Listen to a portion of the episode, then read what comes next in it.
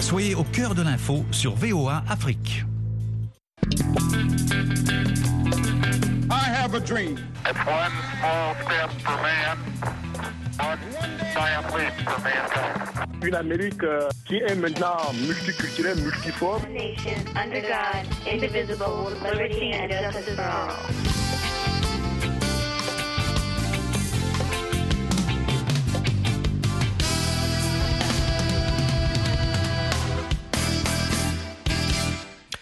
Mesdames, Messieurs, bonsoir. Ravi de vous retrouver dans le cadre de l'Amérique et vous, édition de ce vendredi. Vous êtes euh, sur VOA Afrique. Nous émettons depuis Washington DC, la capitale fédérale des États-Unis. Ce soir, nous parlons de la GOA, la loi américaine sur la croissance et les opportunités économiques en Afrique. Ceci au moment où plusieurs officiels américains et africains sont réunis en sommet annuel à Johannesburg pour plancher sur la prolongation de l'accord qui expire en 2025.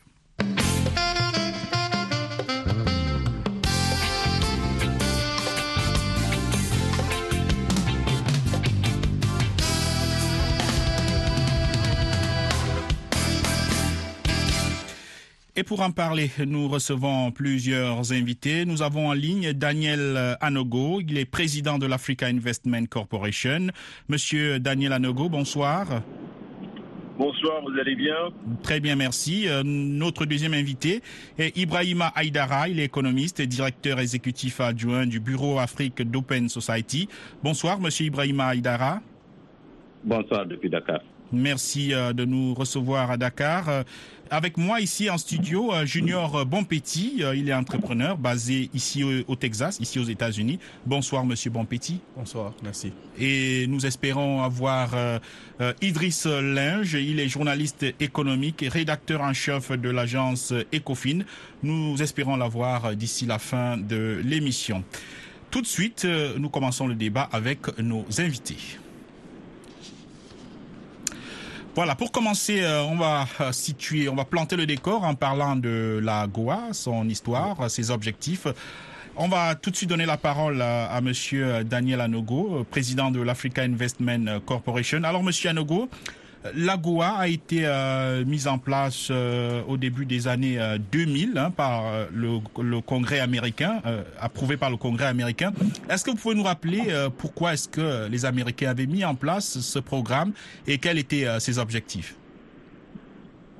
Euh, Merci pour la parole. Euh, en fait, euh, ils ont mis ça en place d'abord pour encourager euh, euh, le commerce entre l'Afrique et les États-Unis, mais aussi pour faciliter euh, les produits qui sont fabriqués aux États-Unis, euh, euh, c'est-à-dire les, les produits qui sont fabriqués en Afrique, que les Américains ont besoin, comme le pétrole, de, de passer plus facilement quoi, à travers cette loi. Euh, si vous voyez l'historique de, la loi, la plupart des gens qui sont les, des, des- des pays qui sont membres de, de la Goa, euh, parmi les, je pense, quarantaine membres, il n'y a que quatre ou cinq qui ont vraiment travaillé pour arriver à un point où ils pouvaient exporter euh, et aussi atteindre le marché américain. Donc, euh, c'est- un peu l'historique de, de ça. Quoi. Oui. Alors, Ibrahima euh, Aïdara, 20 ans plus tard, s'il fallait faire euh, un rapide bilan, que direz-vous? Est-ce que euh, la Goa a vraiment profité aux Africains? Euh, merci beaucoup. Euh, je pense que euh, ici, on peut imaginer que le, le bilan est mitigé. Euh, si au regard des objectifs, euh, disons, qui ont été soulignés par Daniel, quand on, quand on regarde les, les objectifs pour euh, faire l'évaluation de la Goa, on peut voir qu'effectivement, et toutes les études ont suggéré que le commerce a relativement augmenté, aussi bien en exportation qu'en importation, des deux, des deux côtés, depuis ces 20 dernières années, mais euh, de façon très faible comparée au, au, re- au reste du monde. Et donc, euh, rien que du point de vue euh, commercial, les observateurs et les chercheurs se sont mis d'accord que le potentiel de AGOA était loin d'être atteint, atteint. Et Et donc, si on regarde les autres aspects de, de, cet accord, notamment euh, les questions de, diversification, les questions d'investissement, euh, on, est, absolument très loin des, objectifs. Euh, comme Daniel l'a dit, la diversification n'a pas du tout été, réalisée. On a vu que l'Afrique était restée toujours sur les produits primaires principalement le, le, pétrole et, dans une moindre mesure en, en produits, euh, disons, industrialisés, le, des, textiles. Mais essentiellement, c'était resté essentiellement en mono, disons, produ production.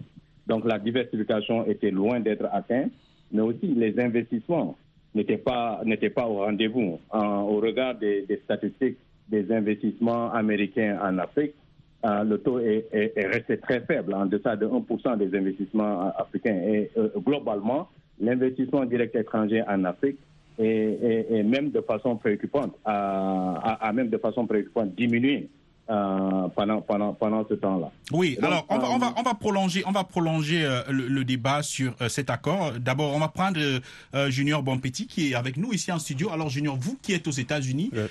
quel regard vous portez sur cet accord? Est-ce que vous êtes entrepreneur? Est-ce que vous avez l'impression que les entrepreneurs africains profitent vraiment de cet accord? D'abord, euh, l'idée de la Goa, c'est une très belle idée, une belle initiative euh, de promouvoir euh, l'investissement entre les États-Unis et l'Afrique. Mais la Goa a souffert de, de, la vulgarisation. Même nous, à la diaspora, on ne sait même pas c'est quoi la diaspora, c'est quoi la Goa, qu'est-ce que la Goa apporte exactement pour nous, les entrepreneurs africains, qui faisons les commerces avec, avec les États-Unis et l'Afrique. Alors, je pense que les États-Unis doivent comprendre que la Goa, c'est l'offre américaine. Parce que lorsqu'on regarde en Afrique, aujourd'hui, la Chine apporte l'offre de l'infrastructure avec les Africains. Et ça marche. Donc le troc, vous avez les minéraux ou les produits naturels et avec les infrastructures. Euh, la, la, Russie vient avec une autre offre, avec la sécurité. La Russie apporte la sécurité, vous voyez ce qui se passe en Afrique maintenant, et ça marche. Et la Goa, c'est l'offre américaine. Alors, cette offre-là doit être, doit, doit être d'abord pro, euh, vulgarisée. Un, d'abord ici à la diaspora. On doit comprendre c'est quoi la diaspora, c'est quoi la Goa, qu'est-ce que la Goa apporte. Et au-delà de ça, euh, aux pays, aux pays africains. Alors, aller toujours dans les schémas traditionnels, euh, le ministère et tout ça, la machine ne, ne, ne, tourne pas facilement. Il faut aller directement vers les 90% de la population pour comprendre les artisanaux. Celui qui produit l'arachide, qui produit euh, le café, il doit comprendre exactement ce que la Goa apporte. Et ça, c'est un travail que les, les, autorités américaines doivent travailler avec les, les, les diasporas africaines et aussi avec les artisanaux, les gens qui sont dans les business africains directement, sans pour autant passer par euh, euh, nécessairement le, le, le, les structures étatiques. Mmh. Alors, retrouvons euh, Idriss euh, Linge, journaliste économique, rédacteur en chef de l'agence économie Ecofin, pardon. salut Idriss Linge. Bonjour Mohamedou. Voilà, on parle de la Goa. Vous avez pris euh, le débat en cours. Euh, vous, quel est votre regard sur euh, la Goa? On a l'impression que les Africains n'en profitent pas assez. avant vous, un de nos invités parlait de, de des matières premières qui sont les produits d'exportation pour l'essentiel d'Afrique. Et puis ici en studio, Junior Bonpetit disait qu'il n'y a même pas une vraie sensibilisation autour de ce programme des entrepreneurs de la diaspora qui ne savent même pas que ce programme existe. Alors vous, quel regard vous portez euh, sur ce programme et comment faire pour que les Africains en profitent davantage? Bon, ce qu'il faut comprendre, c'est que les États-Unis, euh, peut-être que je ne dis pas aux États-Unis, mais je suis un peu obligé de comprendre comment fonctionne ce pays en tant que journaliste économique. Les États-Unis ont une façon de percevoir la coopération avec le monde. Elle est basée sur ce qu'ils savent faire le mieux, c'est-à-dire les échanges. Même si quelque part les Américains essayent toujours dans les échanges d'avoir la meilleure des plus-values.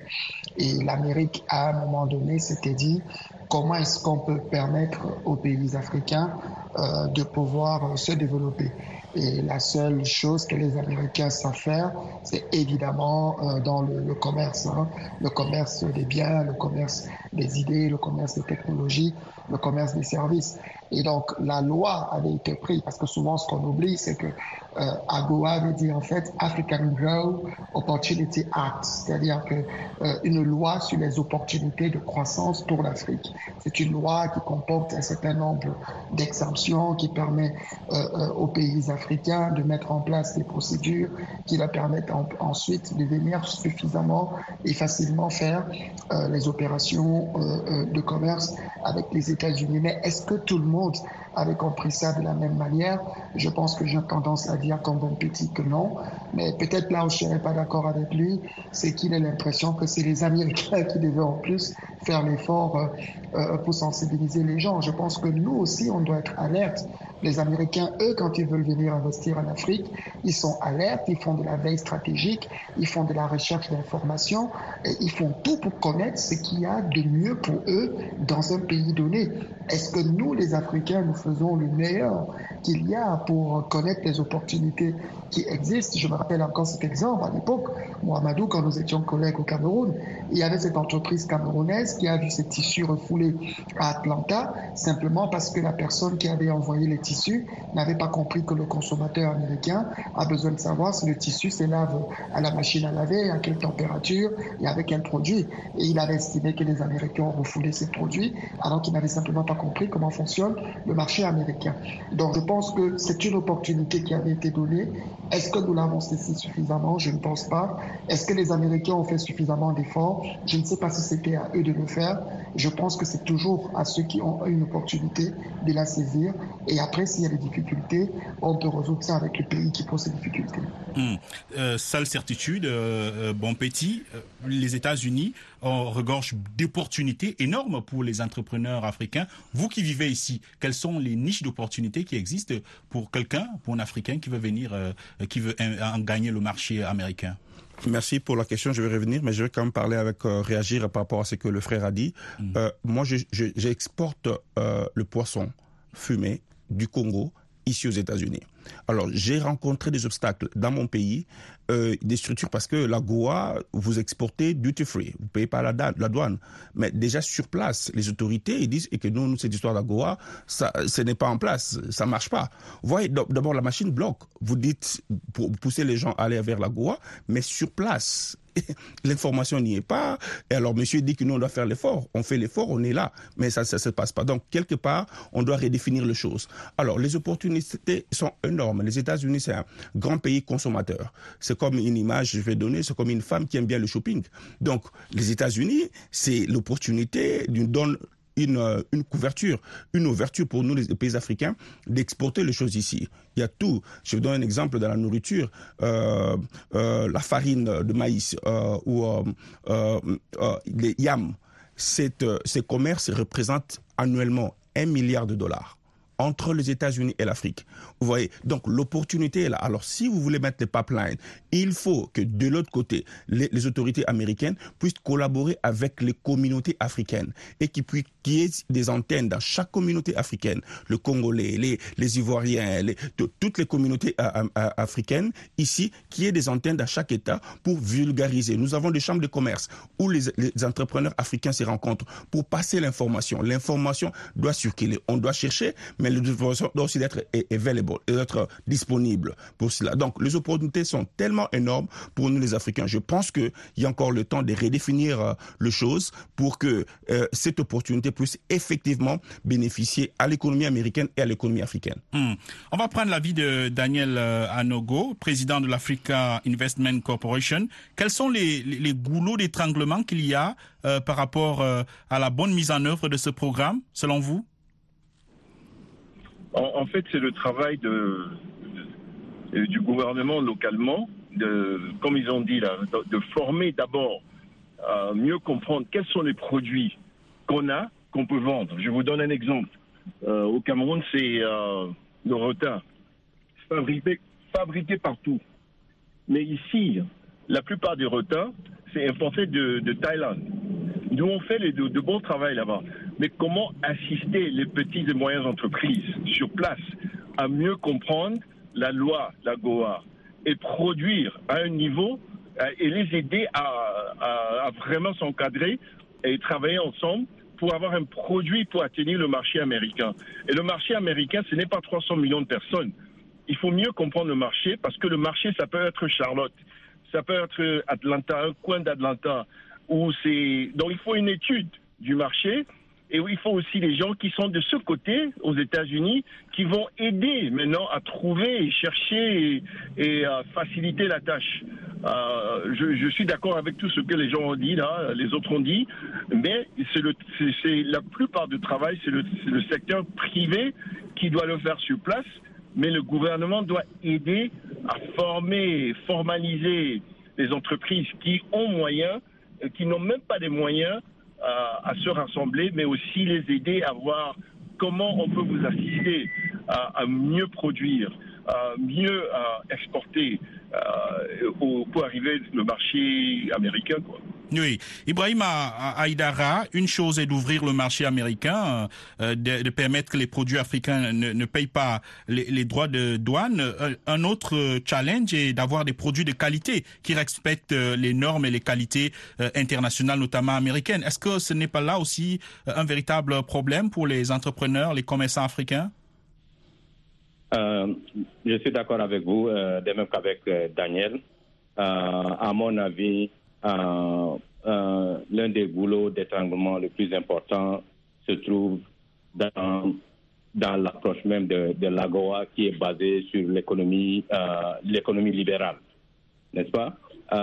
Où on demande une des conditionnalités, c'est de libéraliser complètement et aussi d'enlever tous les obstacles au commerce. En, contrepartie, les entreprises africaines sont euh, loin d'être euh, concurrentielles comparées aux entreprises euh, aussi bien américaines qu'au reste du monde. D'abord, le, collègue qui a parlé, malgré les opportunités qui existent sur le continent, les entreprises africaines n'ont pas bénéficié de la GOA. Il n'y a que les grandes entreprises et ces grandes firmes sont, sont américaines et qui sont spécialisées dans l'extraction de pétrole. Et, et en, plus, euh, là où AGOA a bénéficié, notamment dans le secteur du textile, il s'est avéré que c'est les entreprises chinoises qui ont plus bénéficié euh, de, cela. Donc, nous sommes loin d'être concurrentiels euh, comparés aux entreprises américaines et aux entreprises du reste du monde, de l'Asie ou de l'Amérique latine.